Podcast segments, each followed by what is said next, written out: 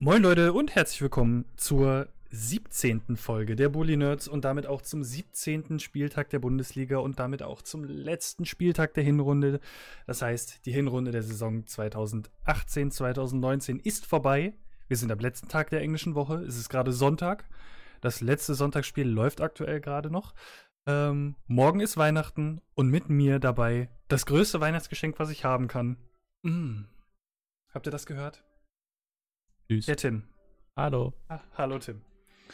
Ähm, ja, da es der dritte Podcast diese Woche ist und wir ein bisschen im vorweihnachtlichen Stress stecken, ähm, müssen wir jetzt quasi schon aufnehmen, während das letzte Spiel noch läuft. Also gerade läuft Hoffenheim gegen Mainz. Und ähm, wir gehen ganz normal den Bundesligaspieltag durch, wie immer. Und haben dann damit die Hinrunde für dieses Jahr abgeschlossen und schauen dann, wie es in der Rückrunde weitergeht. Ähm, aber wenigstens haben wir dann jetzt heute Klarheit, wie die Hinrunde geendet ist. Und wir fangen an mit äh, dem, dem, naja, man muss ja sagen, Bundesliga-technisch gesehen eigentlich ein Topspiel. Das heißt zwar immer, das Samstagsabends-Topspiel ist das Topspiel, aber das hier war ja das eigentliche Topspiel. Äh, und zwar ist es Dortmund gegen Gladbach in Dortmund und Dortmund gewinnt 2 zu 1. Ähm, ja, und man muss auch im Großen und Ganzen sagen, dass es auch vollkommen verdient war. Ja. Ähm, also man, man war durchgehend die bessere Mannschaft. Äh, man hätte wahrscheinlich sogar noch höher gewinnen. Ja, ist müssen da jetzt richtig? Ich weiß es nicht. Also man hätte höher gewinnen können, aber ob man es hätte müssen, weiß ich jetzt nicht. Und ähm, ich finde, worüber wir auf jeden Fall reden können, ähm, oder worüber wir reden sollten, ist, wie das 1 zu 1 gefallen ist. Können wir gerne Ähm, machen, ja. Denn es war, es müsste eine Ecke oder, also, oder eine Standardsituation oder eine normale Flanke, ich meine, es war so, es- ich bin mir nicht mehr hundertprozentig sicher, aber Kramer möchte sehr freistehend aufs, Kort, äh, aufs Tor köpfen ähm, und köpft sich quasi, also zieht beim Sprung die Hände mit hoch, was eine normale Bewegung für den Kopfball ist, und köpft sich selbst die Hände an weswegen der Ball einfach nur vor seine Füße tropft und fällt. Ähm, und er, ja, danach alleinstehend quasi äh, im 16er einfach nur noch den Ball einschieben braucht und es steht 1-1. Das Ganze ist auch vom Videoschiedsrichter reviewed worden. Ähm, und die, die Aussage war wohl ganz klar, weil der Schiedsrichter sich nicht mal mehr angeguckt hat. Äh, nee, keine unnatürliche Bewegung und ähm, kürzeste Distanz und selbst an den Arm gespielt. Deswegen ist das absolut regelkonform. Ähm, wie siehst du das? Da bin ich so ein bisschen zwiegespalten, weil ich Ja. grundsätzlich überhaupt nicht glaube, dass Kramer das wollte. Mhm. Weil warum sollte er das wollen? So ein bisschen, ja. Also sieht er da wirklich, äh, so wie es gelaufen ist, sicher hat er einen Vorteil daraus gezogen, einen gewissen zumindest. Aber ich glaube, dass in dem Moment er nicht gedacht hat, jetzt köpfe ich mir den Ball an die Hand und spiele ihn dann mit dem Fuß, weil da ist ja dann doch eine gewisse Unsicherheit drin, wie der Ball davon abspringt. Ich glaube, da wollte er wirklich den Ball übers, äh, einfach über die Linie drücken. Und natürlich ist es in dem Fall dann ein unabsichtliches Handspiel und muss auch nicht unbedingt abgepfiffen werden. Auf der anderen Seite finde ich gerade bei Torerzielung Handspiele immer schwierig. Ja. Und ich habe nichts dagegen und in anderen Ligen wird das so gemacht und ich meine, das wird auch äh, von den Regelmachern vom IFAB angestrebt, dass sowas generell unter, also dass das äh, auch auf FIFA-Ebene eingeführt wird, dass Tore, bei denen der Ball vom Angreifer irgendwie mit der Hand berührt wurde, egal wie unabsichtlich das war, dass die grundsätzlich nicht zählen. Und da bin ich letztlich dafür. Weil es äh, nun, will, will, will, ich finde, das, das stellt den Gedanken des Fußballs einfach in den Vordergrund und soll jetzt nicht dazu führen, dass bei jedem Handspiel dann von einem Verteidiger immer direkt Elfmeter gepfiffen wird. Aber zumindest bei der Torerzielung sollte es dann doch äh, konsequent vermieden werden. Äh, wie gesagt, das ist meine natürliche Meinung, dass es so gepfiffen wird, ist in Deutschland nach den Regeln, die hier aktuell angewendet werden, korrekt. also da, ähm, also ich bin da vollkommen deiner Meinung. Ähm, ich, wir haben ja, wir haben da ja schon öfter mal drüber gesprochen, dass ich ja ähm, schon das ein oder andere Mal in so in, in ähnlichen oder in anderen Foul-Situationen eher das Problem bei der Regelauslegung sehe, als bei der eigentlichen Aktion oder, oder bei der Bewertung des Schiedsrichters, weil es einfach keine richtige Regel dazu gibt. Ich habe jetzt auch gehört, dass äh, Anfang des Jahres sich wohl äh, die Kommissionen der FIFA, äh, der FIFA wieder zusammensetzen sollen und über genaue ähm, ja, Bewegungen und, und Stellungen eines Arms sprechen sollen, um das Handspiel noch mehr ähm, ja, zu verdeutlichen, was ist jetzt wirklich ein Handspiel und was nicht. Die Frage ist einfach nur, oder die, die ich mich, oder die, die ich mir dabei stelle, ist dieselbe, wie du dir die stellst. Ähm, also, oder anders, man muss eine Grenze ziehen, glaube ich. Ja. Äh, und ich sehe das zum Beispiel so, wenn ein ähm, Spieler, wenn der Angreifer im 16er oder sonst irgendwo äh, angespielt wird und es ist vor ihm noch ein anderer Spieler dran und der Ball springt etwas hoch und er hat den Arm an seinen, an seinen Oberkörper angelegt, sage ich jetzt mal. Der Ball springt ihm an den Arm, tropft aber genau vor ihn, er kann abziehen, Tor. Ne? So. War das verständlich, wie ich das meine, die Situation? Mhm. Ja. Ähm, dann ist das was, wo ich sage, ganz ehrlich, das finde ich ein bisschen schwer abzupfeifen, weil hätte er den Arm oben gehabt und er wäre einfach nur an seinen Oberkörper gekommen, der Ball wäre er genauso abgetropft. Also, das finde ich dann schon schwer. Aber wenn sowas passiert, wie zum Beispiel bei Kramer, ich will dem ja wirklich keine ähm, Absicht unterstellen, ähm, und das ist eine, eine, ganz normale, natürliche Bewegung, und man muss jetzt auch mal dazu sagen, ähm, neben der natürlichen Bewegung hat Kramer jetzt auch schon ein paar Tage nicht gespielt gehabt. Äh, und da kann man vielleicht auch dann, es gab jetzt auch Leute, die gesagt haben, irgendwie, der hat die Arme viel zu weit voneinander gehabt, der hat die gar nicht weit genug auseinander gehabt, so köpft hm. keiner. Es, man muss, es, es sah schon durchaus etwas skurril aus, wie er da zum Kopfball geht, aber letztlich bleibt halt bei meiner Meinung, dass, dass ich nicht glaube, dass er daraus dass einen Vorteil oder meint, einen Vorteil zu ziehen, dass er sowas Eben. planen kann, wie es gelaufen ist. Ja. Der, der Meinung bin ich auch. Nur durch dieses auch unabsichtliche Handspiel ist halt ein extremer Vorteil ja. entstanden. Und deswegen finde ich, dass bei, dass wenn man eine, eine, eine Regel aufstellt, wie du sie jetzt zum Beispiel gesagt hast, mit dem, oder dass es in anderen Ligen auch schon so ist, wenn die Hand im Spiel war, dann, ähm, wenn man diese Regel quasi in irgendeiner Art und Weise aufsplitten muss, weil du kannst sie nicht verallgemeinern, dann würde ich auf jeden Fall schon sagen, dass man das hätte abpfeifen müssen, weil er kann zwar, wie gesagt, nichts dafür, aber ähm, es ist halt schon ein extremer Vorteil, der dadurch entstanden ist, weil ja. er hätte niemals so einen Druck an den Ball bekommen durch den Kopfball, ähm, dass der gefährlich geworden wäre fürs Tor. Ja, oder zumindest nicht vergleichbar mit einem Schuss. Ja, genau, deswegen. Konnte, ne? ähm, ja, also ich will es ja auch nicht in jeder Situation sehen, dass, dass jedes Handspiel abgepfiffen wird, aber zumindest bei Torerzielungen finde ich es dann da muss dann einfach die Grenze gesetzt werden.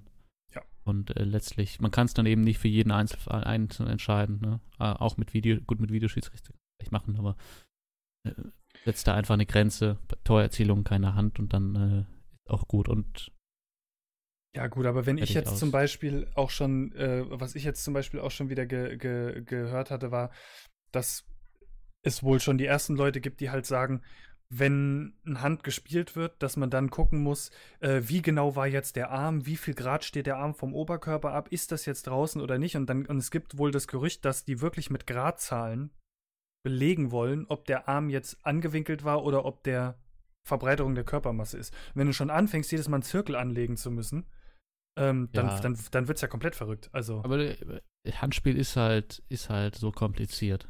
Ja. ja. Es ist. Naja.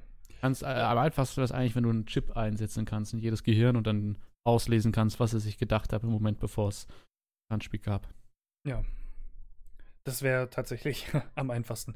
Aber im Großen und Ganzen muss man auch wirklich einfach sagen, ähm, es war ja jetzt hier auch von Gladbacher Seite, es ist jetzt auch nicht so viel gelaufen, was sonst noch bei, äh, aus, aus Gladbacher Richtung kam. Und wie wir das halt auch schon gesagt haben, Dortmund hat halt auch wirklich verdient gewonnen. Ähm, wir sprechen auch hier von sage und schreibe drei Torschüssen von Gladbach. Ähm, also, und ob es dann jetzt 2-1 steht oder 2-0, kann, glaube ich, den Dortmundern nach ihrem peinlichen Auftritt gegen ähm, Düsseldorf auch relativ egal sein, eigentlich. Ja. Ja, und man beendet jetzt die Hinserie mit 42 Punkten. Ja, kann sich sehen lassen. Also, Herbstmeister waren wir ja sowieso schon. Ja, aber ich war dann eher von Gladbach enttäuscht, dass da so wenig kam. Das war ihr Auswärtsgesicht, wenn man so sagen will. Ja. Äh, ich wollte gerade sagen, gespannt, ist ja auswärts ob, nicht äh, das erste Mal gewesen, aber. Ja. Nee, also, ja, bin mal gespannt, ob das diese, diese Auswärtsschwäche, die noch ein bisschen was kosten wird. Eigentlich überraschend, dass sie das, dass sie trotz dieser Auswärtsschwäche noch auf Platz 3 stehen aktuell. Aber gut, mal gucken, wie es wird. Äh, muss ich mal gerade nebenbei was machen, was ich in der Vorbereitung machen sollen, aber ja, also äh, was ich ganz interessant finde, ist zum Beispiel, dass, dass Kellerkinder Nürnberg, Hannover, Stuttgart, Augs, äh, nicht Augsburg, äh, Düsseldorf, die haben sie alle zu Hause bespielt. Also wenn sie da jetzt, äh, anscheinend hat sie jetzt eher die einfachen Heimgegner, mm, äh, die einfachen okay. Gegner zu Hause als auswärts. Also wenn sich das dann, dann auch da dann schlechter spielst, einfach weil du das Auswärtsteam bist, dann äh, können sie da ein bisschen Punkte verlieren. Auf der anderen Seite können sie natürlich auch wieder mehr Punkte holen, weil sie dann die guten Gegner zu Hause haben. Mal sehen, was das gibt. Ja, schwierig. Aber was, was man äh, beachten sollte. Und das auf jeden Fall, ja. bei Dortmund sollte man vielleicht noch erwähnen, dass äh, Alcázar verletzt runter ist. Recht oh, früh. stimmt. Mhm. Ja, äh, hinten drunten aus. äh, ja. ist, wohl ein bisschen gefährdet fürs Trainingslager. Anfang August, aber nicht fürs erste Rückrundenspiel. Äh, Anfang Januar natürlich. Äh, aber hat ja überraschend gut funktioniert mit Götze dann vorne drin im Vergleich zum letzten Spiel. Ja, der tatsächlich ziemlich brilliert hat eigentlich sogar. Ich meine, mhm. an beiden Toren direkt beteiligt gewesen. Ja, Assists gespielt. Also, da kommt jemand wieder zu alter, hoffentlich zu alter Stärke. Das wäre schon schön. Bin gespannt, wie sich das fortsetzt in der Rückrunde. Ja, ich auch. Ähm, wir kommen zum nächsten Spiel, zum ersten Samstagspiel. Mm, und zwar haben wir hier Leverkusen gegen Hertha BSC Berlin. Äh, Leverkusen gewinnt klar und deutlich mit 3 zu 1. Äh, es steht 2 zu 1 zur Pause und in der dritten, äh, in der, genau, in der zweiten Halbzeit, nicht die dritte Halbzeit, in der zweiten Halbzeit muss theoretisch gesehen eigentlich nur noch verwaltet werden. Ähm, und ja, nach dem, nach dem äh, 3 zu 1 äh, musste dann auch aus, aus Leverkusener Seite nicht mehr viel kommen. Ähm, ich glaube, auch wenn Leverkusen jetzt eine relativ erfolgreiche äh, englische Woche gespielt hat, weil sie mit sechs Punkten rausgehen oder sogar sieben. Jetzt, da habe ich jetzt vielleicht ein bisschen verkackt, aber die haben auf jeden Fall die letzten zwei Spiele gewonnen. Ja, ähm, naja, 15. Spieltag war ja in Frankfurt, haben sie verloren, aber total sechs Punkte. Aber davor ja. hatten sie auch gegen Augsburg gewonnen. Drei der letzten vier. Ja. Ähm, und trotzdem, und das können wir ja auch schon mal anreißen, auch wenn wir da in der Winterpause, wo es nämlich nicht ganz ruhig wird bei uns, sondern wo wir auch noch Content bringen werden, mhm. werden wir auch Content bringen, wo wir darüber sprechen. Und ähm, denn Leverkusen hat Heiko Herrlich entlassen heute ähm, und hat auch schon einen neuen Trainer verpflichtet, den man in der Bundesliga auch schon mal gesehen oder gehört hat, äh, als, als Trainer von Borussia Dortmund, nämlich Peter Bosch. Und ja, anscheinend hat auch der Sieg zu Hause gegen Hertha ähm, nichts mehr geholfen, um seinen Arbeitsplatz zu, äh, zu, festigen, zumindest aus der Sicht von Heiko Herrlich. Ja, das ist ja immer so ein bisschen das, das Problem, wenn du so einen Trainer entlassen willst dass du irgendwie natürlich dann schon irgendwie die, die Pause noch abwarten willst, wenn jetzt nur noch vier Spiele zu gehen sind und dann gewinnt er drei davon und dann ist es natürlich irgendwie ein bisschen komisch, ihn zu entlassen. Aber ich glaube, im Endeffekt muss man halt schon festhalten, dass Leverkusen den eigenen Ansprüchen Ergebnis als auch Spieltechnik hinterherhängt und dann letztlich eine nachvollziehbare Entlassung war und dann den Zeitpunkt auch okay gewählt ist, ja. Also warum. Ja. Natürlich kann man sagen, man entlässt ihn dann nach dem Nürnberg-Spiel, der durchaus enttäuschend war, und äh, macht dann mit einem Co-Trainer weiter für die letzten vier Partien, aber ja, es ist letztlich ja, also ich denke auch eigentlich, den Riesenunterschied, ne? Ich bin da auch voll bei dir. Also ich denke auch, dass man da einfach gesehen äh, oder, oder geschaut hat. Und ich meine, so hatten wir das auch schon mal angesprochen, dass man eben ähm, einfach nur versucht, ihn quasi oder die Hinrunde so rumzubringen. Und es ist ja jetzt ähm, ja ein offenes Geheimnis gewesen, dass Leverkusen sich mit neuen Trainern unterhält. Ähm, ja. Von da, und man kann grundsätzlich auch immer davon ausgehen, wenn Rudi Völler so in einem Interview ausrastet, dann ist irgendwas dran. das waren nämlich immer die besten Interviews. Und da rastet er mal nicht in einem Interview. Ja, aber wenn er so richtig rumpammt, wenn es von einem normalen Völler-Interview zu einem legendären Völler-Interview werden kann, dann passiert was. Ähm, ja, was kann man großartig noch zu dem Spiel sagen? Ähm, Hertha bleibt irgendwie so ein bisschen in seiner, ja, zuletzt etwas schwächeren Form. Ähm, kann sich hier auch null durchsetzen. Ja, und Leverkusen spielt das Ganze eigentlich souverän runter und ist jetzt damit auch punktgleich gegen Berlin oder, oder mit Berlin. Ähm, und damit nur noch drei Punkte von einem europäischen Platz weg. Ja. Muss ist man jetzt, glaube ich, sagen. nicht das Ziel, ähm, was man haben will als Leverkusen, aber es ist besser, als wenn man sagt, man hätte es jetzt komplett verkieselt. Das stimmt. Wie andere Vereine, die sich eigentlich Champions League äh, Qualitäten zusprechen. ja, also es ist äh, zumindest sind sie jetzt erstmal raus aus dem Abstiegskampf. Und das ist aber natürlich trotzdem nicht der Maßstab, an den sich da Leverkusen misst. Und ja. von daher ist, hat das wahrscheinlich wenig mit der, an der Entlassung noch zu, zu ändern gehabt. Ja. Ähm, also wenn du nichts mehr äh, zu dem Spiel hast. Nö, also ich meine, die Hertha hat also ein bisschen die Probleme der letzten Wochen haben sich fortgesetzt. Und war jetzt auch wirklich hochverdient von Leverkusen, wie sie da gewonnen haben. Haben halt mal ihre Le ja, Halbleistung, zu der der Kader ja imstande sein müsste, halbwegs abgerufen und dann auch relativ deutlich verdient gewonnen. Ja. War auch das, ich meine, das müsste entweder das 2 zu 0 äh, der, oder das 3-1 direkt gewesen sein von Kai Havertz. War auch ein sehr, sehr schönes Tor. Aber ich weiß, ich weiß nicht genau. Also eins war das, äh, das etwas skurrile, weil äh, bei einem Pass, Rückpass auf Jahrstein der Ball durch eine Delle im Boden auf einmal hochspringt, sodass der den nicht wegschlagen kann und Havertz dann einschiebt. Hm. Ich meine, das war ist es 1 oder 2-0? 1, ja, das müsste das, das 2-0 gewesen sein, weil da steht keine Vorbereitung dabei. Ähm, aber dann meine ich, glaube ich, das 3-1. Das war mit Vorbereitung von Aranguis, ja. Ja, dann, dann war das das schön. Genau, das war sehr schön gemacht. Ähm, ja, kommen wir zum nächsten Spiel. Und das ist Leipzig gegen Bremen. Und das war das wahrscheinlich, so wie ich es zumindest gesehen habe, ähm, abgesehen vielleicht von Augsburg-Wolfsburg noch, äh, das offenste Spiel. Äh, denn Leipzig gewinnt 3 zu 2, geht mit 2 zu 0 in die Halbzeit.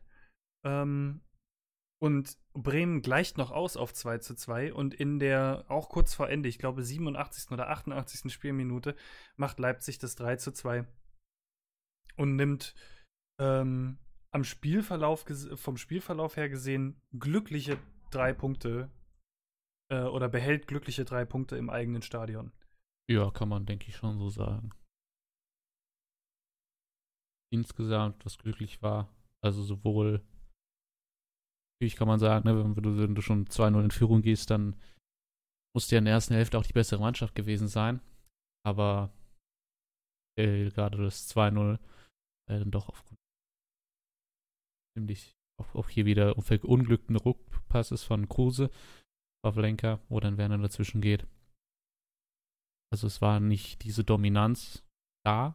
Und auch über das gesamte Spiel hinweg hat Werder eigentlich gerade nach dem 2-0 Rückstand, was ja irgendwie schon beeindruckend ist, dass, äh, wie die sich gewehrt haben. Äh, kann natürlich sagen, dass du in Leipzig 2-0 zur Pause zurücklegst, dass er dann auch dich irgendwie hängen lässt, aber dann haben nicht aufgesteckt.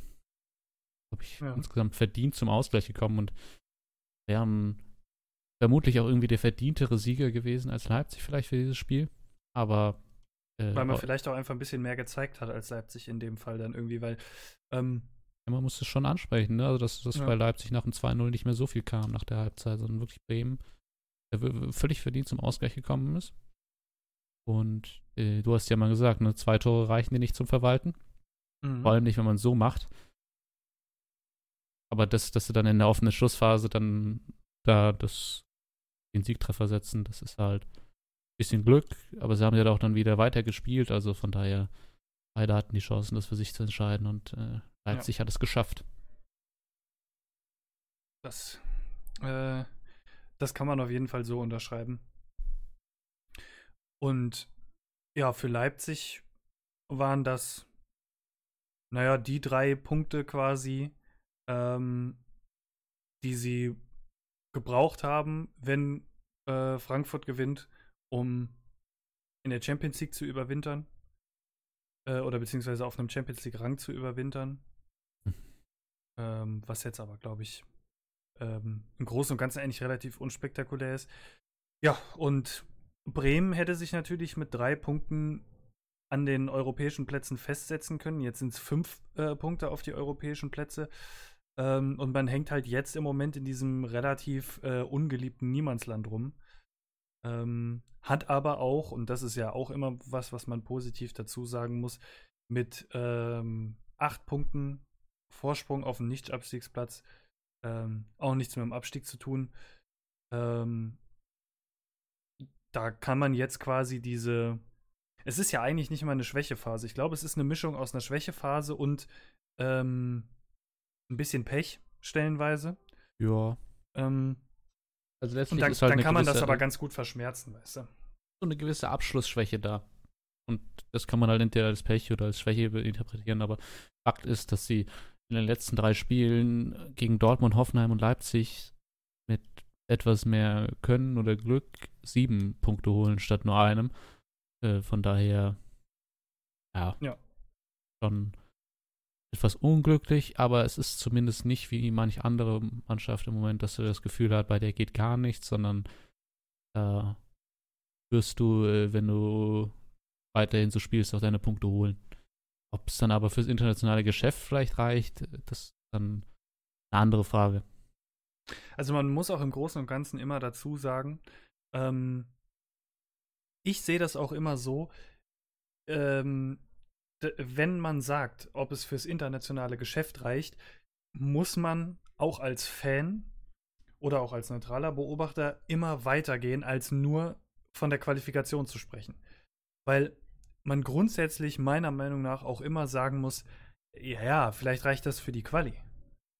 Aber wenn man jetzt, ich sag mal, keine Ahnung, noch vier, fünf Leute dazu holen kann, reicht dann dieser Kader, um im europäischen Geschäft auch bestehen zu können. Und da muss ich dir ja ganz ehrlich sagen, nach, äh, ich meine, wir alle wissen oder wir wissen ja relativ genau, wie die Kovac-Zeit äh, ja. in, in, in, Frankfurt gelaufen ist, als man sich letztes Jahr mit dem, oder im, im Sommer mit dem DFB-Pokalsieg für den europäischen Pokal qualifiziert hat, habe ich im ersten Moment gedacht, oh, ich habe mich gefreut, aber auf der anderen Seite habe ich auch gedacht, boah, aber mit reicht das für Europa? Ich bin mir nicht sicher. Gut, jetzt muss man natürlich sagen, hatten wir äh, oder hatte Frankfurt auch noch den Trainerwechsel dazwischen. Ähm, neue Leute eingekauft, alte Leute weggegangen. Ähm, es hatte sich relativ viel geändert. Es ist ein Umbruch und es war jetzt eigentlich so eine 50-50. Es klappt oder es klappt nicht. Ähm, und da muss man sich aber fragen, sowohl von der, von der Bremer Mannschaft her als auch vom Trainer her und so, reicht das dann für international? Also, weil Max Kruse zum Beispiel ist ja ein ähm, zentrales Element im Bremer Spiel im Moment. Und ähm, ja, es wird ja jetzt das ein, es wurde ja schon das ein oder andere Mal äh, sein, sein Fitnessstand bemängelt. Ähm, was, was ich jetzt, wie gesagt, alles überhaupt gar nicht so schlimm finde. Aber da ist dann wieder die Frage, reicht es dann für alle drei Tage spielen? Also. Deswegen. Jetzt habe ich es aber so nicht gemeint, sondern vielmehr erreichen, in der Bundesliga am Saisonende das internationale Geschäft zu erreichen, weil ich glaube, dann musst du bei einer Mannschaft wie Bremen, die da in so einem Klump von Mannschaften ist, die sich dafür bewirbt, doch ein bisschen effektiver deine Punkte holen. Ja, und jetzt ja, weniger ja, darauf abgezielt, dass, ob, ob man mit der Mannschaft international bestehen kann, sondern ob es in der Bundesliga für Platz 5 bis 7 reicht. So. Ja. Da gehe ich vollkommen mit. Ähm, ja, im Großen und Ganzen kann man sonst über das Spiel eigentlich auch nicht mehr viel sagen. Und, ich glaube, äh, das, das ist auch so ein bisschen der Verlauf, den doch die meisten erwarten. Ja, denke ich auch. Also grundsätzlich also, Leipzig da mit einem Sieg rausgeht, war wahrscheinlich. Oder das, das Ergebnis, was die meisten erwartet hätten, der Verlauf jetzt vielleicht nicht, ja, also dass Bremen ja, ja. da nochmal rankommt. Wobei die halt schon das ein oder andere Mal äh, Kämpfer Naturen bewiesen haben, aber man ist halt dann, wie du schon sagtest, nicht äh, effektiv genug, ne? Ja. Ähm, apropos Kämpfernatur, da haben wir letztes Mal noch drüber gesprochen, über äh, Stuttgart, ähm, dass die zu Beginn der englischen Woche einen Kampfsieg geholt haben, dann die Niederlage eingefahren haben äh, unter der Woche und jetzt man die Saison oder die Hinrunde ähm, gegen Schalke zu Hause beenden wollte und die auch positiv beenden wollte, was mäßig geklappt hat, bis gar nicht, weil man 1 zu 3 verloren hat. Wobei man im Großen und Ganzen aber sagen muss, ja, 1 zu 3 ist wahrscheinlich von dem Spielverlauf her ein bisschen hochgegriffen. Ähm, was sich ja zum Beispiel auch durch dieses, dieses Gomez-Eigentor ähm, auch nochmal widerspiegelt. Schalke geht schon mit 1 zu 0 in die Halbzeitpause und im Großen und Ganzen, wir haben auch schon mal drüber gesprochen, also wir beide, äh, ist es eigentlich Not gegen Elend gewesen. Um es jetzt mal so hart auszudrücken, aber. Also wenn, wenn ich jetzt mal deine, deine, deine Kritik am Ergebnis ich mal aufgreife, würde ich sagen, dass auf das Spiel 0 zu 1 viel besser gepasst hätte von dem Verlauf her. Ja. Also weil äh, Stuttgart mit ja, etwas mehr Torschüssen, aber das, das ist schon sehr auffällig gewesen, dass viele davon von außerhalb des Strafraums kamen. Ja, also irgendwie viele überhastete Abschlüsse. Du hast ziemlich sinnbildlich die Szene von Tommy, wo Fährmann eine Ecke abfängt, dann einen völlig deplatzierten äh, Wurf zum Mitspieler macht, der quasi dann von Tommy abgefangen wird, der dann diesen Ball aber direkt aufs Tor ziehen will. Und ich frag's, warum, leg ihn dir nochmal vor, weil so fliegt der Ball drei Meter übers Tor. Ja, und äh, so ein bisschen überhastet. Also, das ist kein geordnetes Offensivspiel gewesen von Stuttgart. Und Schalke hat dann Chancen, die sie hatten, relativ effektiv genutzt. Ja, also schon das frühe Tor, dann auch das 2 zu 0 nach der Ecke. Das war jetzt nicht unbedingt so, dass äh, Schalke das Stuttgart komplett an die Wand gespielt hat, aber so, ja, so ausgenutzt hat und dass Stuttgart einfach nicht mehr konnte. Und sie halt so ein bisschen das Schalke aus der letzten Saison waren, die in diesem Spiel, ja. Waren jetzt auch nicht mhm. wirklich die bessere Mannschaft oder die viel bessere Mannschaft, aber haben halt, ja, diese Effektivität gezeigt in der Chancenverwertung. Ja. Ja, und ähm, wir, wir haben ähm, im letzten Podcast schon drüber gesprochen.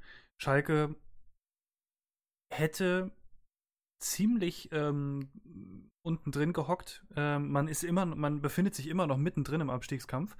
Ähm, aber die Situation würde natürlich erheblich schlechter aussehen ohne die drei Punkte, die man jetzt gegen den direkten Konkurrenten eingefahren hat, weil das natürlich auch heißt, dass man einen Konkurrenten hinter sich gelassen hat. Das äh, bleiben die Stuttgarter, die jetzt auf dem Relegationsplatz stehen mit 14 Punkten. Mhm. Und ja, die auch aufgrund des Spiels nur noch ähm, von Hannover überholt werden können, äh, wegen der besseren Tordifferenz. Und Hannover hat Düsseldorf zu Gast.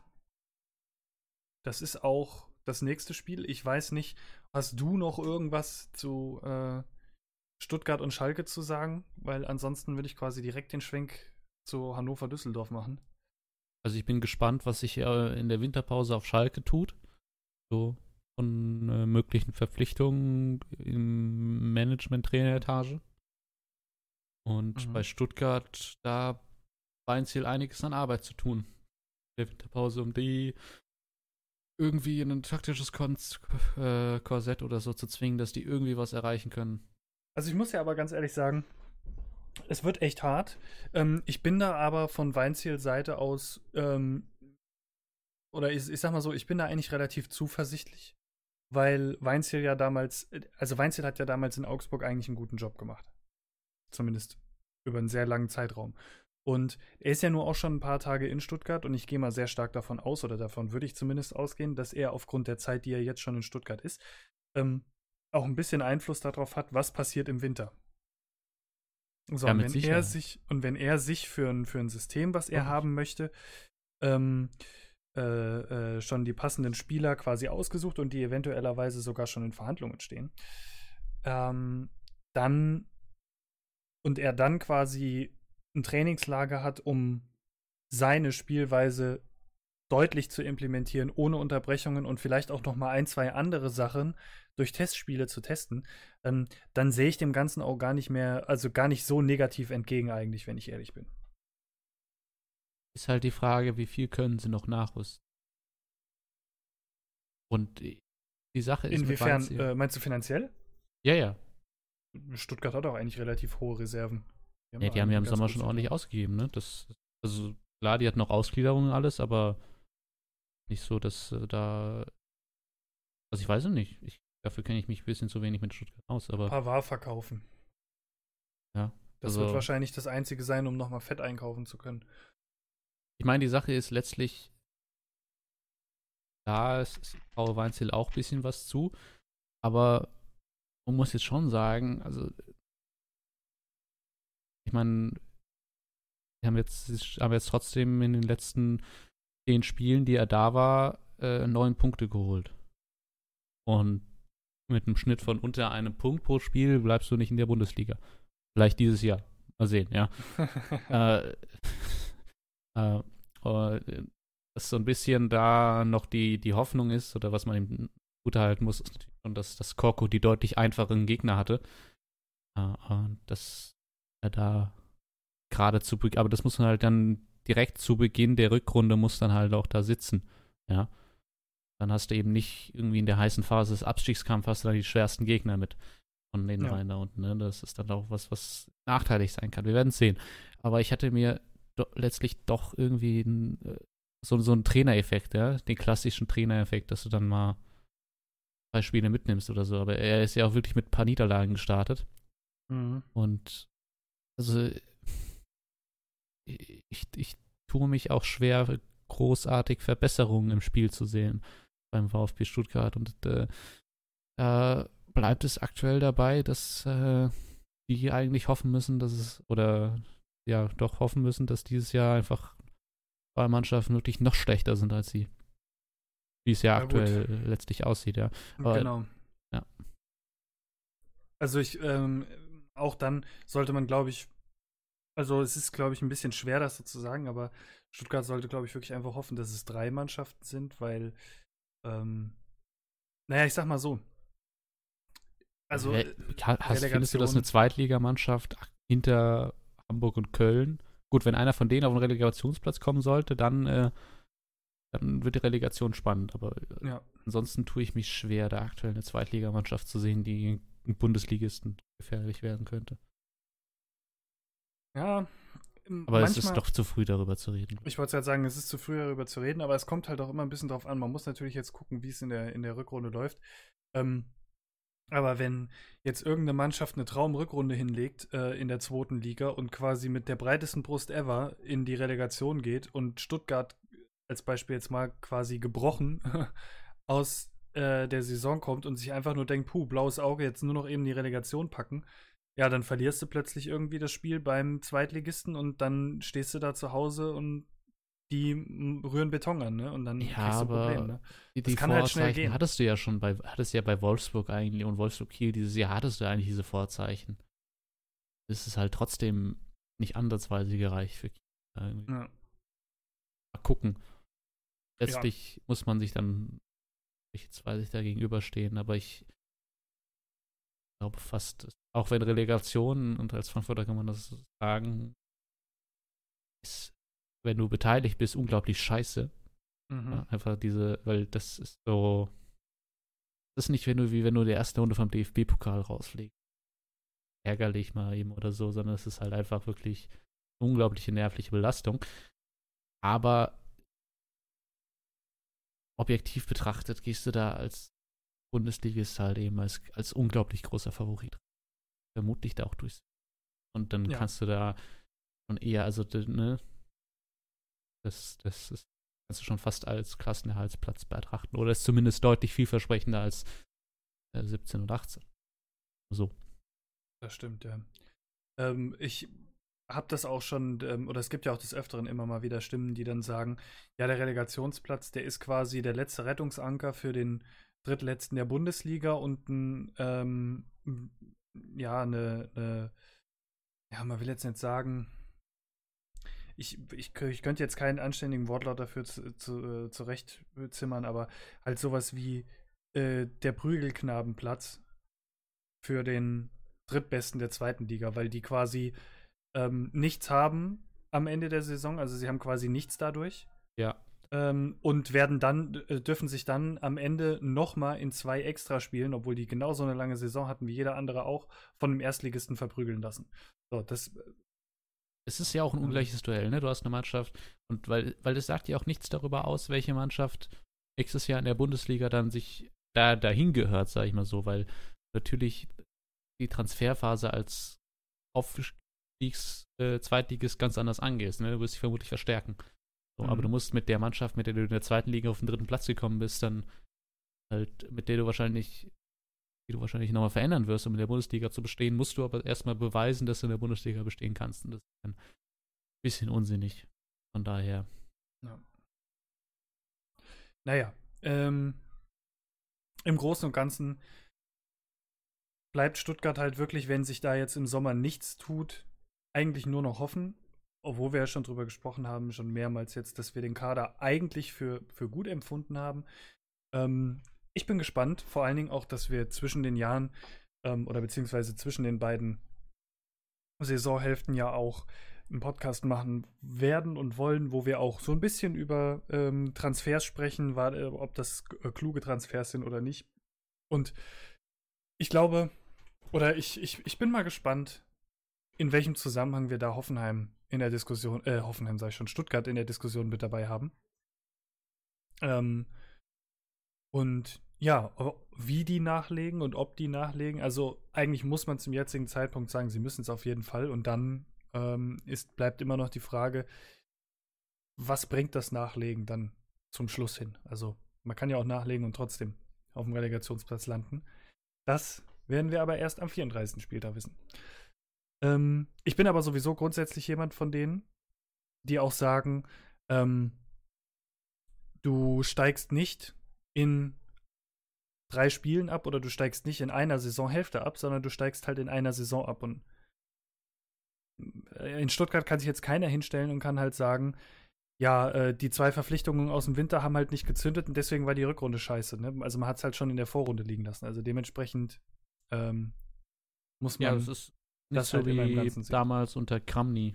Und- Oder in der Saison, die sie unter, äh, ach, wie heißt der? Sonniger begonnen haben und dann unter Kramny, wo sie irgendwie schon äh, als Klassenerhalt sicher erwähnten und dann die letzten Spiele einfach so ein bisschen durch Zufall reingerutscht sind. ja. Und dann hier ist äh, von Anfang an klar, äh, wird hart. Ganz hart. Aber, Aber wenn man das weiß, kann man das annehmen. Das ist das Wichtige. Ja, aber davon habe ich bisher auch noch nichts gesehen bei Stuttgart. Das Gott, ist diese 30 Minuten gegen Bremen, aber, äh, gegen Hertha, aber sonst Ja. ist da noch nicht viel zu sehen. Genauso wie bei Hannover. ja, die Wir haben es letzte Äh, Woche gesagt. Hol dein, du musst deine Punkte zu Hause holen. Genau. Die Gurkentruppe der, der äh, Bundesliga im Moment, man muss es wirklich so hart sagen. Ähm, wobei die sich da wahrscheinlich mit, mit Nürnberg streiten um den Platz. Ähm, ja, aber Hannover hatte die, die, die große Gelegenheit, einen direkten Konkurrenten im Abstiegskampf zu schlagen. Ähm, und auf die Plätze vor, ihr, vor Hannover aufzurücken. Nämlich haben sie zu Hause gespielt gegen Düsseldorf und sie verlieren 0 zu 1. Hm, Düsseldorf schießt das Tor sehr spät.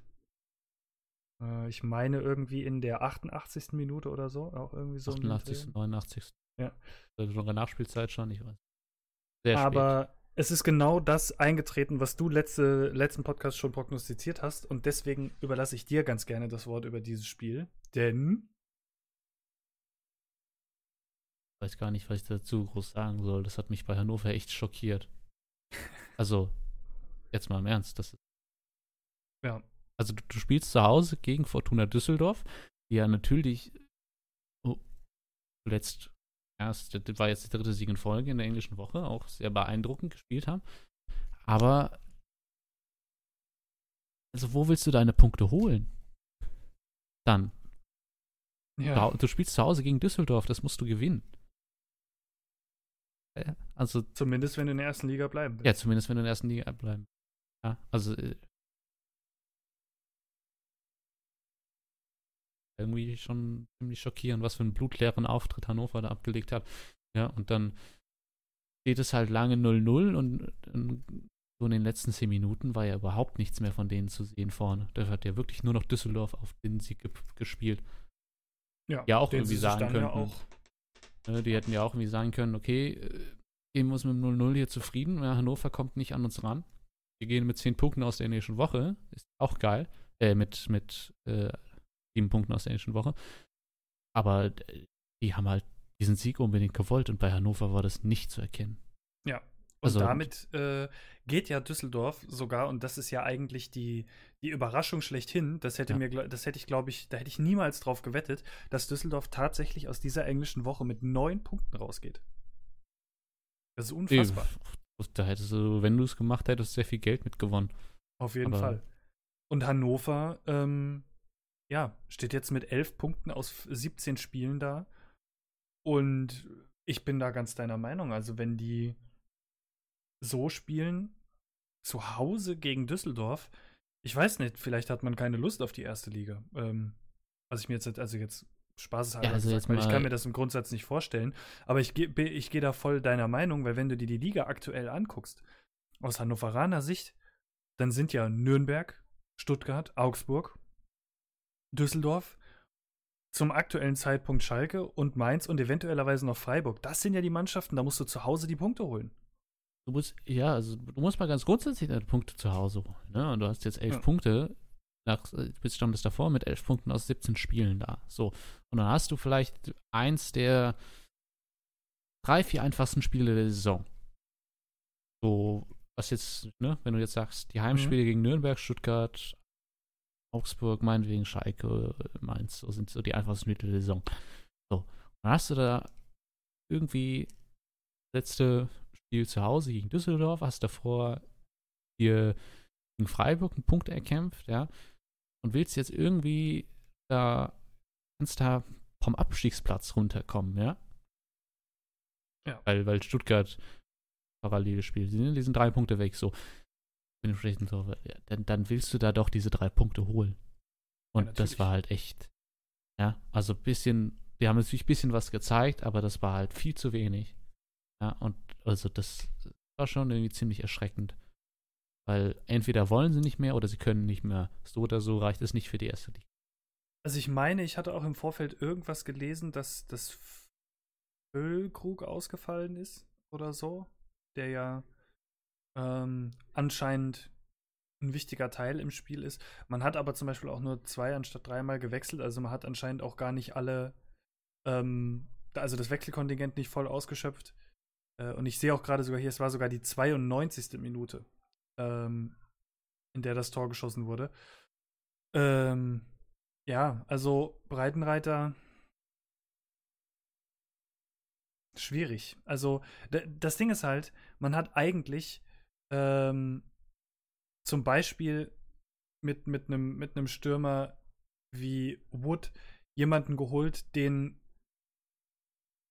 Hamburg zum Beispiel mit mit mit äh, wahrscheinlich mit Kusshand am liebsten behalten hätte, den sie aber aus finanzieller Sicht einfach abgeben mussten. Meinst Ähm, du? Glaube ich schon, ja. Also gerade der, äh, der ist, der hat doch letztes Jahr, ähm, wenn der, also zum, zum Saisonende hin, war doch der eigentlich noch einer von denen, der bei Stuttgart, äh, der bei Stuttgart sag ich schon, der bei Hamburg offensiv, äh, offensiv wenigstens was gerissen hat. Das bringt Also natürlich. ich meine, Watt oder recht, seine Wallace? technische Besch Be Beschränkung doch recht offen zurzeit. Also, und er spielte wirklich keine gute Saison. Also, Okay, wenn, wenn du grundsätzlich würde ich dir recht geben, dass du ähm, bestimmt nicht den schlechtesten Kader der Bundesliga hast, sondern da immer so auf den hinteren Plätzen, äh, also letzten 5, 6 da so liegst. Aber also, Bobby Wood nicht, also in seinen zwei Jahren für den HSV hat er sieben Tore gemacht. Ja. 52 Spiele. Bisher hat er auch drei gemacht, ne? Also das ist jetzt Ich, nicht mir, so, dass ich muss auch ganz ehrlich sagen, äh, eventuellerweise müsste man das jetzt vielleicht äh, auch revidieren, weil ich meine, ich glaube nicht, ich weiß nicht, ob ich den jetzt gerade verwechsel. Ich glaube, ich Ja. verwechsel den nämlich eher. Ich glaube, das ist jemand anders aus dem HSV-Kader gewesen, aus dem Jahr. Letztes Jahr. Äh, war da nicht noch irgendein Japaner?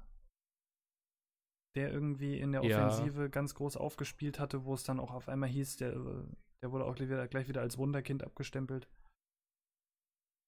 Ach gut, aber ist egal. Ist ähm, Ja. Spaß, äh, äh, Aber ich meine, ne, das, was man vielleicht noch erwähnen soll, dass das schon irgendwie ein Torwartfehler ist, ne, kann man sagen, von Esser, der Hannover aber bis dahin im Spiel gehalten hat. Also, das ist ja nicht gut gewesen von ihm, aber äh, an ihm ist die Niederlage trotzdem nicht festzumachen, weil wenn du dann anderen, wenn du, äh, keine Ahnung. Äh, also das, da hat er wirklich vorher genug rausgeholt und seiner Mannschaft die Möglichkeit gegeben, 91 Minuten lang ein Tor zu schießen und damit in Führung zu gehen. Das ist. Kannst du ihn nicht, nicht jetzt als äh, Sündenbock hinstellen. Auf jeden Fall, ja. Und ja, äh, was, was äh, ist das Fazit, was jetzt bleibt? Also Hannover, in Hannover müssen jetzt irgendwie alle Leuchten angehen. Man muss eigentlich alles diskutieren, man muss den Kader diskutieren. Man muss gucken, dass man Spieler im Winter findet, die effektiv genug sind, um noch, um noch was zu helfen. Ähm, man muss meiner Meinung nach auch den Trainer diskutieren.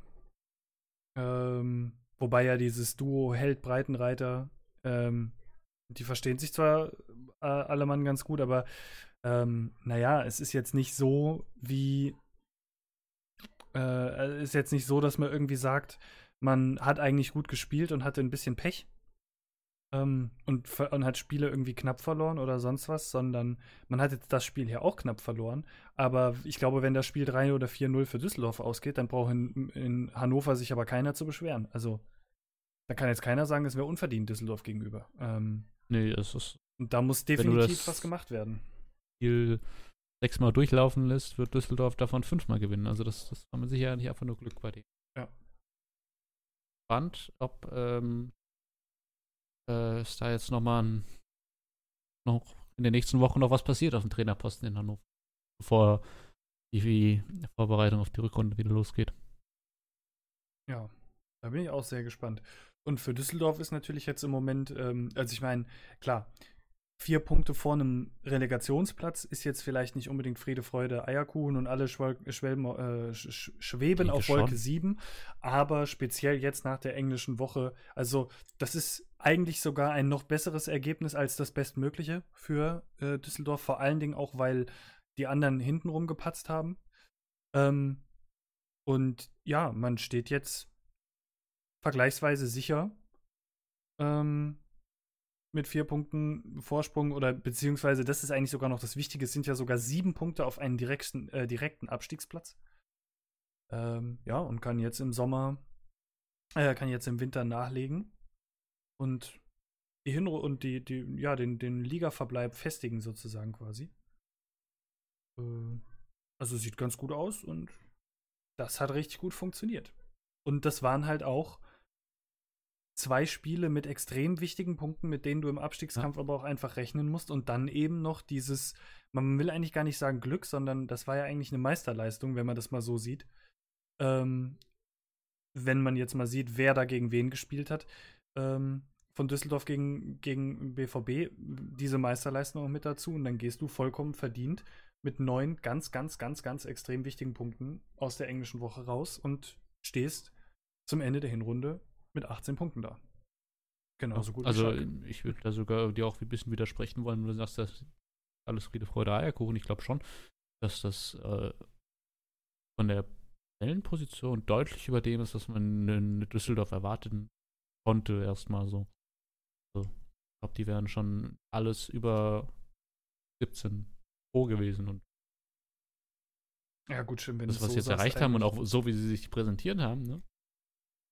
Also wir reden ja nicht davon, dass sie irgendwie 1-0 gegen Dortmund ermauert haben, sondern wirklich auch, auch gut gespielt haben in der Zwischenzeit. Und äh, Mhm. von daher glaube ich, dass da mit viel Zuversicht in die Rückrunde in- gegangen wird.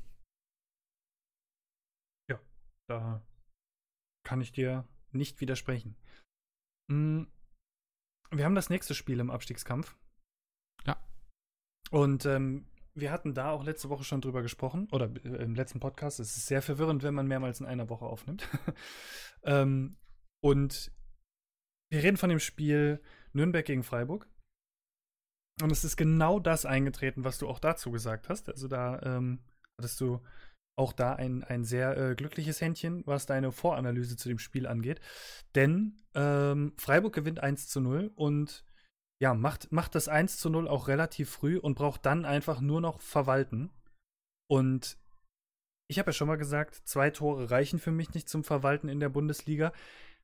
Ähm, das muss ich insofern revidieren, dass ich sage, zwei Tore reichen nicht in der Bundesliga, wenn man gegen eine Mannschaft auf Bundesliga-Niveau spielt. Ja. Ähm, und so wie Nürnberg gespielt hat, war es kein Bundesliga-Niveau. Nee, das muss man auch hier festhalten. Also, ich habe halt so ein bisschen letzte Woche schon äh, die Befürchtung gehabt, dass Nürnberg sich schwer tun wird, weil Freiburg hier eigentlich nicht gewinnen muss.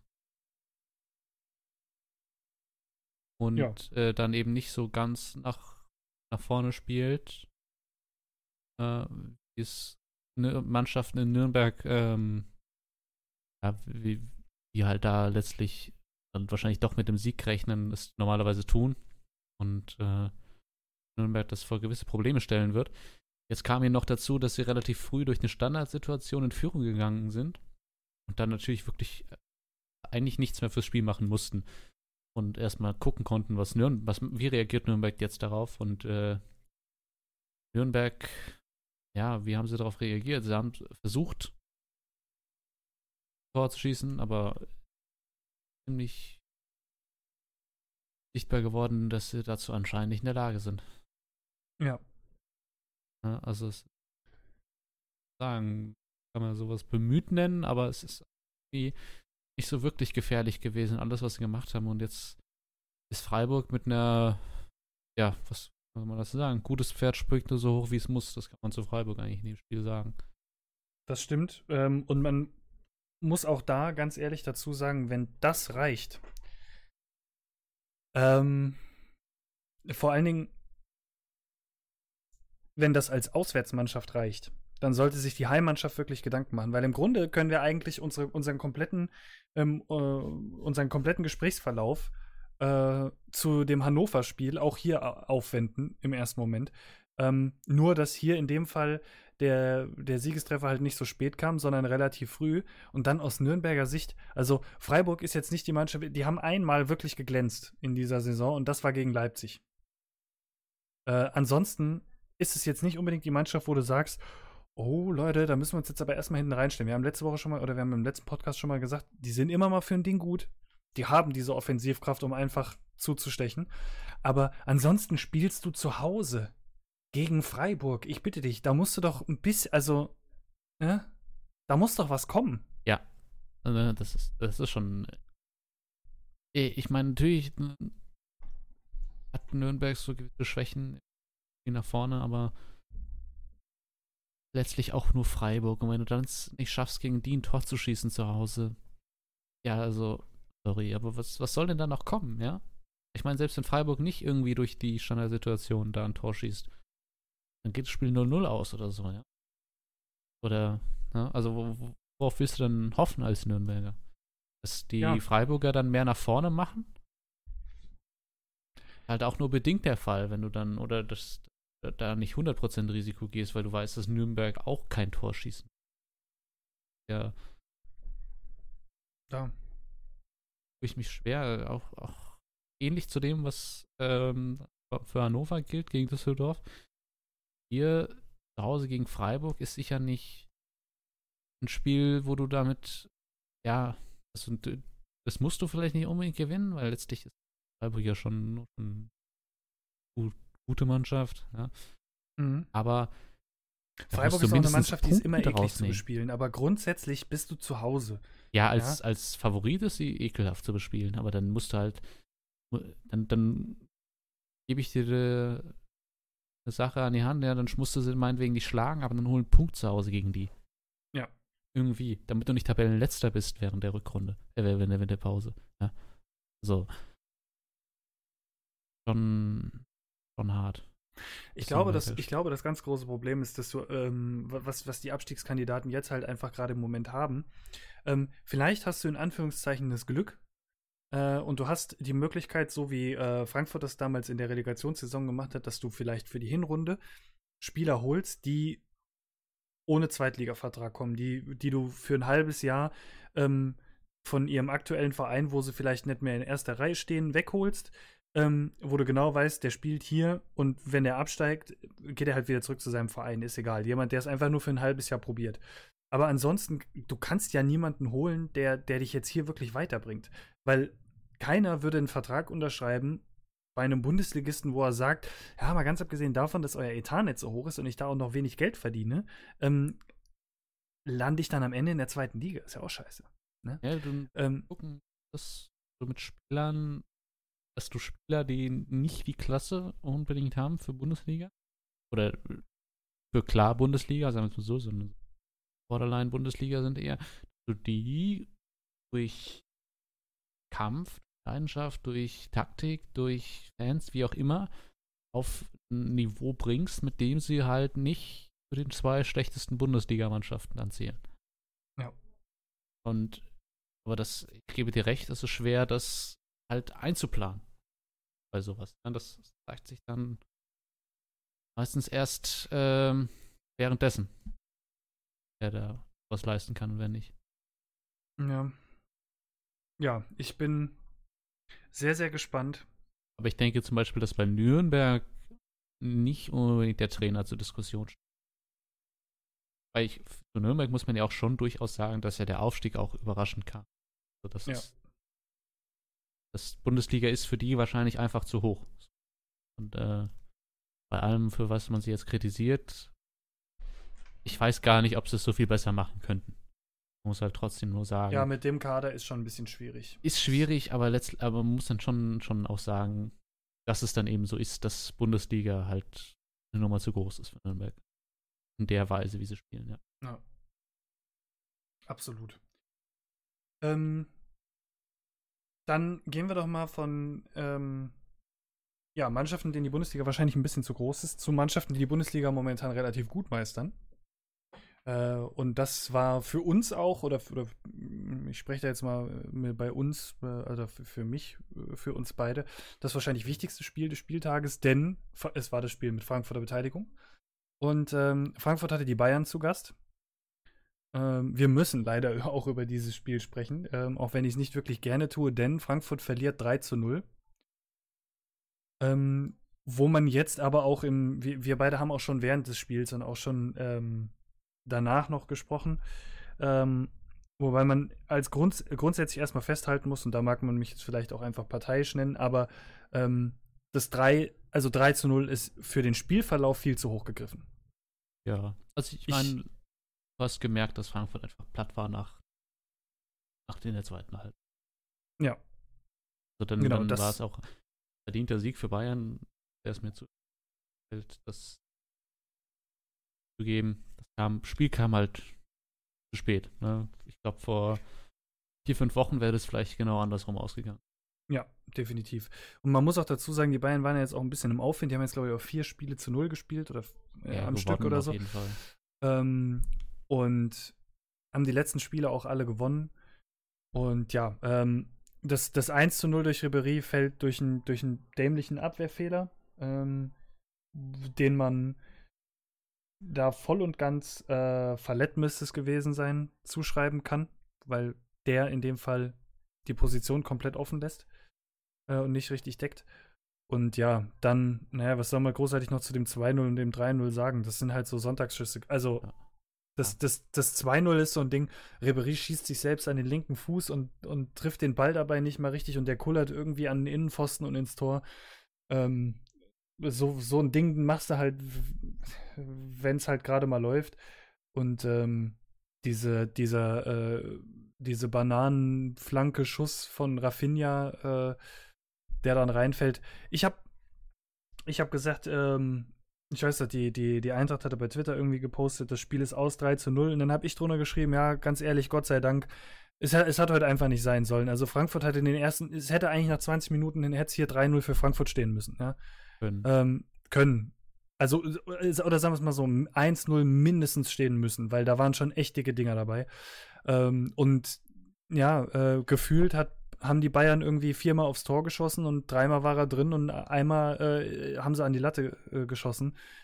Ähm, es war einfach so eins von diesen Spielen, wo du sagst, da ist auf der anderen Seite alles reingefallen und man selbst hat sich irgendwie kaputt gemüht. Ja, ich meine, das hast du ja auch irgendwie gemerkt an den Kommentaren, die da waren, dass da überhaupt nichts war, das sauer auf die Mannschaft war, weil die Leistung. Du hast halt gemerkt, die, die Mannschaft hat das gebracht, was sie bringen kann. Bei den mhm. Verletzungen äh, ne? Also es ist halt, es ist eben nicht Salsebo und Abraham hinten drin.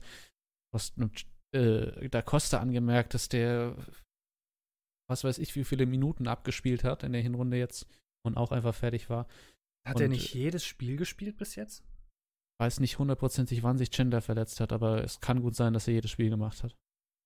Zumindest ab zweiten oder dritten Spieltag. Und dann äh, hast du halt, ja, du hast die, die ersten 20 Minuten wirklich die Bayern an die Wand gespielt. Ja, und das halt nicht durchgehalten. Und wenn du dann das Glück wie in Spielen wie zum Beispiel gegen Augsburg oder so hast, wo du dann früh in Führung gehst, wenn du das hier auch tust, dann ist das mit Sicherheit ein anderes Spiel. Aber so kannst du halt sagen, die Mannschaft hat es wirklich probiert, hat das äh, auf den Platz gebracht, was sie noch konnte. Und es hat dann eben nicht mehr gereicht. Aber ja. wozu dann groß kritisieren? Das ist halt ja, das ist, damit kann ich mich besser anfreunden, als wenn Bayern hier 3-0 gewinnt, weil Frankfurt überhaupt nicht die Leistung bringt. Also. Ja, absolut. Ähm, deswegen sage ich ja, der Sieg war auf jeden Fall dann doch verdient, aber die Höhe war halt durch die Sonntagsschüsse, naja. Ähm, und ja, klar, klar. Äh, de Guzman, Kostic, Aller, Ndika und Dani da Costa, die haben alle äh, 17 Spiele abgerissen diese Saison. Oder zumindest 17 Einsätze. Jetzt müsste man da natürlich noch mal genau wissen, wer hat wie viele Spielminuten, aber ähm, ja. Das wäre jetzt vielleicht ein bisschen, bisschen zu viel. Mhm, aber ich meine mal irgendwas gelesen zu haben, dass der äh, der einzige Spieler ist, der irgendwie alles durchgespielt hat oder so. Also der Costa hat so viele wie ein Dicker mit äh, 1520. Man muss jetzt aber natürlich vielleicht dazu sagen, äh, dass der, der Costa auf einer etwas körperlich beanspruchenden Position spielt. Mit den, also mit einer Frankfurter Außenverteidigerposition, die ja nicht nur Außenverteidiger sind, sondern eigentlich auch Flügelläufer. Ja. Äh, und da von daher wahrscheinlich ein bisschen, bisschen mehr abspult noch als ein, ein Dicker. Ja, aber das sind, äh, das sind ja 90, also 1000, äh, was hat sie gesagt, 1500? 20. Das sind die ja, 17 Spiele einfach durchgespielt. Durch, genau, durch 17. Also das ja, sind also die beiden, die immer durchgespielt haben. Ähm, ja, von daher. Was auch, muss man jetzt auch mal dazu sagen, weil immer alle von irgendwelchen äh, 19-jährigen Wunderkindern oder sonst was reden. Äh, ein Dicker äh, es ist auch sehr, sehr äh, hoch anzurechnen, ja. Ähm, sogar noch mit dem Torschuss, äh, äh, sogar noch mit, dem, mit einer Torbeteiligung, aber ja. Ähm, Jetzt weiß ich gar nicht, wie das im ob Dicker alle Spiele im äh, in der Europa League gemacht hat. Da Costa ja. Ja, also Da Costa ist auf jeden Fall gerannt und gerannt und gerannt wie, wie Bolle. Und man muss auch dazu sagen, ähm, der hat auch Beginn der äh, oder Ende der ersten Halbzeit nicht mehr so den allerbesten Eindruck gemacht. Ähm, ist ein bisschen unrund gelaufen. Und ich habe eigentlich schon gedacht, ja, hm, bleibt er jetzt zur Halbzeit draußen oder nicht? Er ist dann doch nochmal mit rausgekommen. Aber du hast dann halt irgendwann in der 80., in der 70. gemerkt, also nach dem Powerplay auch gerade von den ersten 20, 25 Minuten, ähm, man kam auch relativ stark wieder zurück. Aber spätestens nach dem 2-0, da waren dann, ja, da, da war dann auch, glaube ich, irgendwo so ein bisschen der, ich glaube nicht der Kampfeswille, aber da war dann einfach die Kraft, es war einfach vorbei. Also ja, ja, klar. Sehr, nee, sehr also langes Jahr. Ähm, ich glaube schon, dass der Costa noch wollte, aber auch einfach nicht mehr konnte. Ja. Weil der Kicker, nämlich auch froh, dass man ihn verlängert hat. Aber äh, das ging einfach nicht. Also das, was, was willst du da machen? Ja. Du kannst ja auch erwarten. Ja, der hat ja auch sechs, alle sechs Spiele in der Euroleague gemacht. Und brutal, was der. Ja. Ja, und dann ähm, bleibt als Fazit quasi zu sagen, dass die, dass die Bayern mit einem mit einer relativ ordentlichen, ähm, ähm, ja, mit einem relativ ordentlichen Hinrundenabschluss jetzt bis sechs Punkte an Dortmund dran sind, weil Dortmund ja schließlich gegen Düsseldorf verloren hatte. Und ähm, damit jetzt als Tabellenzweiter die Hinrunde abschließen, weil Gladbach nicht in, in äh, Dortmund punkten konnte. Mhm. Und ja, dieser oft benannte neun Punkte Vor äh, Vorsprung ist ein sechs Punkte Vorsprung geworden. Ähm, und es ist jetzt doch alles noch etwas spannender geworden mal wieder. Also, ja. Aber haben wir letzte Woche schon mal darüber gesprochen, dass wir das gut finden. Und aus Frankfurter Sicht, ja, ist jetzt natürlich ein bisschen schade. Ähm, man, wir kommen jetzt gleich noch zum Wolfsburg-Spiel. Ähm, die gewonnen haben gegen Augsburg, das kann man schon mal vorwegnehmen, weil es sowieso das nächste Spiel ist. Ähm, man ist jetzt quasi von Wolfsburg überholt worden. Ähm, ja, ist aber dadurch, dass ähm, Hoffenheim, die eben gerade erst gespielt haben, äh, nicht genug Punkte geholt hat, äh, immer noch auf einem auf sauberen sechsten Platz.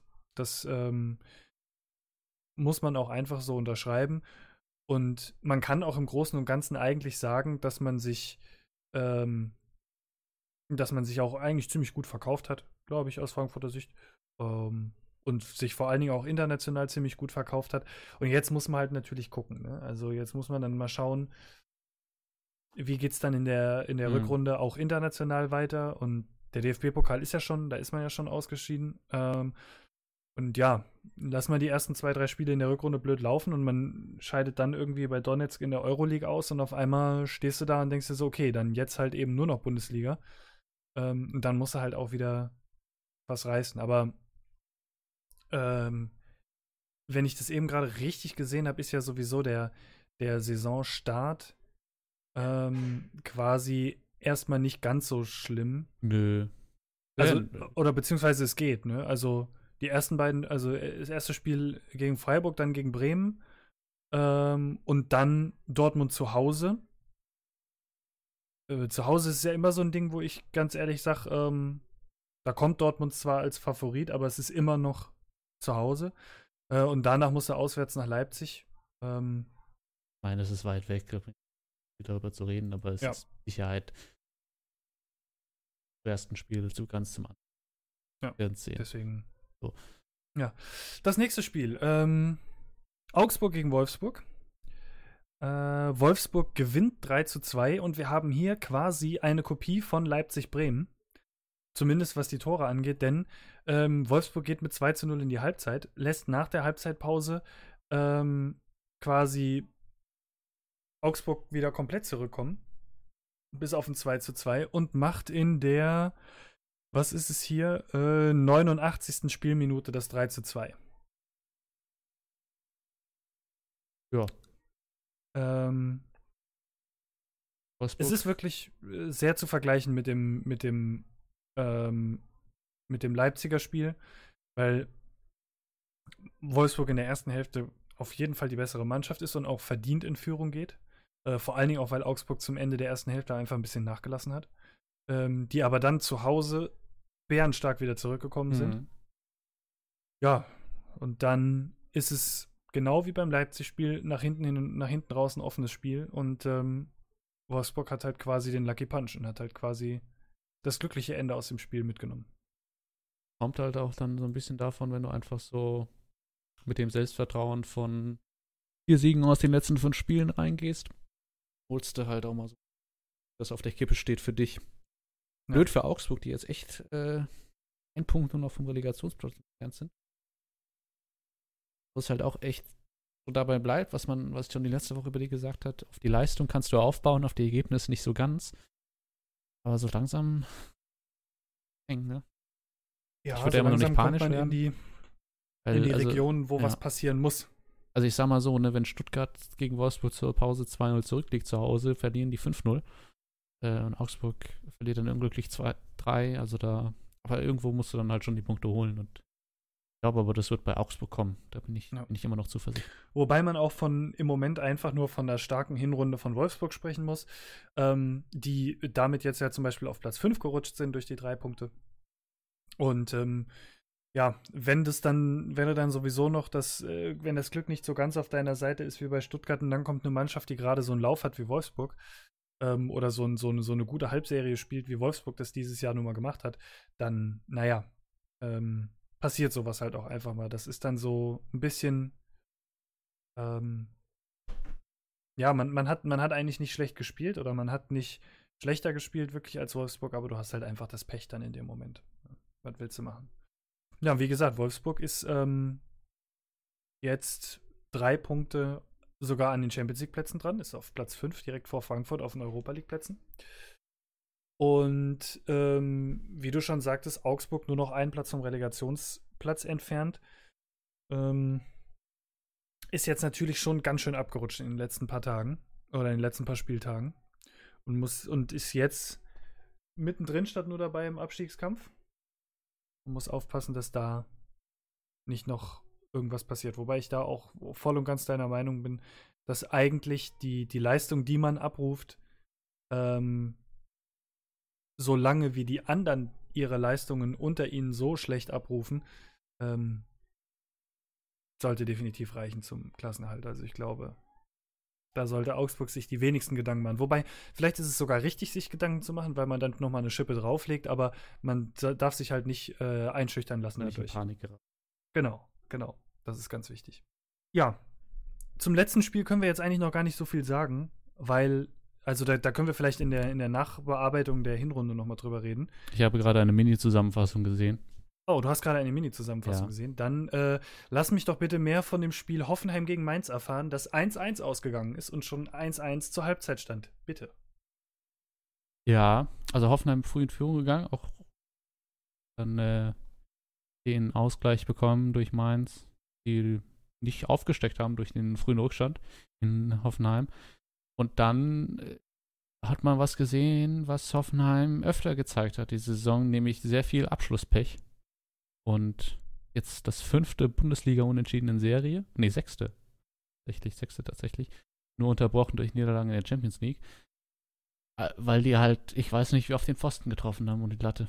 Also das. Oh, ich sehe auch gerade hier 28 zu 12 Torschüsse. Ja, also das ist, Uh. ähm, und äh, davon einige eben nicht nur aufs Tor, sondern ans Tor. Das war, äh, also äh, hier kannst du wirklich von Pech sprechen, ne? Weil wenn du 28 Mal aufs Tor schießt, dann äh, eigentlich der meinst du, Gegner dass du 12 öfter Mal, einer 1 zu rein. 1. Ja, und also das ist, ähm, ja, da war, weiß ich auch nicht mehr, was, was man bei Hoffenheim da groß machen soll. Vielleicht noch einen Stürmer verpflichten, der einen extremen Abschluss stark hat, aber ich habe keine Ahnung. Das ist sehr unglücklich für Hoffenheim. Umso beeindruckender eigentlich, dass sie immer noch auf Platz 7 stehen, ne? Nicht wirklich abgefallen sind dadurch. Ja, Also ich meine, klar, sie waren mal Dritter, glaube ich, zwischendurch, aber letztlich ich wollte gerade sagen, es gab einen sehr starken Start zu Beginn. Ähm, dafür, dass sie da jetzt wirklich auch seit sieben Spielen nicht mehr gewonnen haben in der Bundesliga. Das hat natürlich auch so ein bisschen mit der äh, aktuellen Schwäche von, oder mit der, ähm, ja doch, man muss eigentlich von der Schwäche sprechen, äh, von Hertha und Bremen zu tun. Ja, klar, Ähm, da kommt auch niemand nach, der die überholt. Genau, genau, richtig. Also man ist halt quasi so ein bisschen best of the rest, weil ähm, die anderen Kandidaten, die eigentlich zur aktuellen Situation den Titel Best of the Rest verdient hätten, alle auf sich, äh, ja, auf sich warten lassen. Ähm, und ja, Leverkusen hat zwar sehr äh, ähm, offensiv und auch positiv gespielt, äh, äh, zumindest äh, was die Punktebeute aus angeht, aber man hatte halt quasi einfach noch den Puffer der, der, des Beginns, damit man da noch nicht eingeholt worden ist. Ähm, man hat sich aber trotzdem, auch punktetechnisch gesehen, natürlich ähm, immer noch im europäischen oder an den europäischen Ja, Plätzen man, man kann festgenagelt. schon sieben eigentlich fast dazu zählen, ne? Eben. Also von daher, ähm, man, man muss ja jetzt eigentlich sehr stark davon ausgehen, dass ähm, der, der Pokal von einem der aktuellen ja, erst bis äh, oder Platz 1 bis Platz 6 geholt wird, wobei 6 im Moment als Frankfurt schon rausfällt. Ähm, ja, also finde ich auch. Also es ist ziemlich überraschend, dass sie da jetzt noch nicht abgerutscht sind, obwohl es, wie du schon sagtest, sechs Unentschieden irgendwie in, in Serie sind. Äh, aber ja, ich glaube, wenn man, wenn man sich das, die Zusammenfassung von diesem Spielbericht anguckt auf dem Kicker und man sieht ähm, in, der, in der Bildergalerie dieses, dieses Bild von Julian Nagelsmann, wie er irgendwie auf der, auf der Bank sitzt und so guckt, als würde er sagen, es kann doch nicht, kann doch nicht wahr sein. Äh, ich glaube, das ist alles, was im Moment ist. Das ist, glaube ich, so ein allgemeines Kopfschütteln im Moment in Hoffenheim. Ja, das ist ziemlich sinnbildlich für die. Ja. Ja. Ja, und ähm, keiner konnte sich dadurch, oder keinem hat es wirklich was gebracht, dieses Unentschieden. Also, ja, ich glaube, Mainz ist froh, kann über den Punkt durchaus froh sein. Also jetzt nicht Äh, nur aufgrund der Entstehungsweise, sondern auch generell in Sinsheim Punkt mitzunehmen, ist, glaube ich, für Mainz nicht das Schlechteste. Ja, da, okay, das, das kann man auf jeden Fall unterschreiben. Und äh, Frankfurt kann da auch sehr, sehr froh drüber sein, denn hätte Hoffenheim gewonnen, ähm, Mit hätte, Zwei Toren Abstand gewonnen. Oder drei, Gen- je nachdem. ja, dann hätte man, ähm, wäre man sogar noch überholt worden, wenn das Ergebnis hoch genug gewesen wäre. Äh, von daher, ja. Ja, und damit sind wir durch. Ähm, die Hinrunde ist gelaufen. Also wir können ja jetzt, ich würde jetzt quasi ähm, noch zwei Sachen machen. Ähm, und zwar können wir jetzt noch einmal final quasi die, die Tabelle durchgehen. Ähm, und dann müssen wir noch über einen Kicktipp sprechen und dann entlassen wir euch in die Weihnachtsfreie, äh, in die fußballfreie Zeit zu Weihnachten. Gut, Ähm, und wie gesagt, von uns kommen auf jeden Fall zwischen den Jahren noch Podcasts, aber äh, dazu werden wir euch dann früh genug schon noch was sagen. Ähm, wir haben im Moment die Reihenfolge in der Bundesliga so, dass ganz oben Borussia Dortmund steht, dann der FC Bayern München, danach kommt Borussia Mönchengladbach und Leipzig. Dann auf Platz 5 und 6 den Euroleague-Plätzen VfL, Wolfsburg und Frankfurt. Auf Platz 7 die TSG Hoffenheim. 8 sind die Berliner, äh, ist die Berliner Hertha. Platz 9 ist Bayer Leverkusen. Die Plätze 10, 11 und 12 sind Werder Bremen, Freiburg und Mainz. Auf Platz 13 ist Schalke, auf Platz 14 Düsseldorf. Ähm, wie eben gerade schon angesprochen, Augsburg auf Platz 15 und auf dem Relegationsplatz, Platz 16 steht momentan Stuttgart, äh, Hannover auf Platz 17 und Nürnberg auf Platz 18. Die beiden Abstiegsplätze. So. Ähm, wir sprechen noch ganz kurz über unseren Tippkick, denn auch da sind wir natürlich jetzt im Moment ähm, in, der, äh, in der Halbzeit dieser Bundesliga angelangt. Und ähm, ja, Nüm hat diesen Spieltag komplett abgeräumt mit 19 Punkten. Äh, hätte damit fast meinen Spieltagssiegrekord eingestellt, aber nur fast. Ähm, und ja, die zweitmeisten Punkte habe ich geholt diesen Spieltag mit 13. Und äh, du hast dann 11. Ja, Und reicht. Genau, und im Großen und Ganzen ähm, sieht die Tabelle eigentlich noch genauso aus wie vorher. Ähm, War gar Du- keine Veränderung. genau, du auf Platz 1 mit 185 Punkten, Nym auf Platz 2 mit 178 Punkten, nur noch sieben Punkte hinter dir aufgrund ihres guten Spieltags. Ja, komm. Ja. Äh, 166 Punkte von mir auf Platz 3, 145 Punkte von Masel, der diesen Spieltag gar nicht getippt hat. ähm, dann kommt meine Frau mit 124 Punkten, Frankfurt Main mit 89 Punkten und dann Rasenballer mit 73 und Knolle mit 2. Das ist unsere Liga im Moment. Ja, ähm, was bleibt uns noch großartig zu sagen? Wie gesagt, wir haben uns ein, zwei Sachen überlegt ähm, für Podcasts oder für Folgen, die wir zwischen Hin- und Rückrunde einschieben wollen. Ähm, wir werden zum Beispiel äh, noch dieses Jahr unser Rückrundenfazit aufnehmen, äh, unser Hinrundenfazit aufnehmen. Äh, und wir hatten noch so ein, zwei andere Ideen, wo wir gedacht haben, das ist vielleicht ganz interessant, uns zuzuhören dabei oder wo man vielleicht auch gerne mal ähm, in Kommentaren oder sowas mitdiskutieren kann. Oder wo man vielleicht den ein oder anderen Denkanstoß äh, sich holen kann. Ja, und ansonsten würde ich sagen, ähm, mein lieber Tim, auch dir mal vielen herzlichen Dank, dass du äh, bei diesem Projekt so äh, stetig dabei bist und immer Ich wieder auch Sehr viel Spaß dabei. ja, das äh, geht mir auch so. Und du lässt ja auch immer mal wieder was ausfallen oder man, man, man muss ja auch mal hier eine Extraschicht einschieben oder äh, Sachen verschieben oder sowas, um, um die Aufnahmen zu realisieren. Und ähm, das finde ich ziemlich cool. Und äh, es freut mich, dass das jetzt die Hinrunde so geklappt hat. Und es freut mich auch für jeden Zuhörer äh, in der Hinrunde. Und äh, ich hoffe, dass ihr gerne bei uns bleibt und dass auch der Tim gerne bei uns bleibt. Und ähm, ja, dann wünschen wir euch jetzt auf jeden Fall von Herzen frohe Weihnachten, ein paar schöne Festtage, egal ob ihr Weihnachten feiert oder nicht, äh, ein paar freie Tage. Ähm, genießt die letzten Tage des Jahres noch, kommt gut ins neue Jahr. Und ähm, ich gehe sehr stark davon aus, wir hören uns dieses Jahr zwar nochmal, aber genießt einfach die freie Zeit. Macht's gut und dann spätestens für die, die die Zwischenpodcasts nicht interessieren, bis zur Rückrunde Mitte Januar. Tschüss. Tschüss.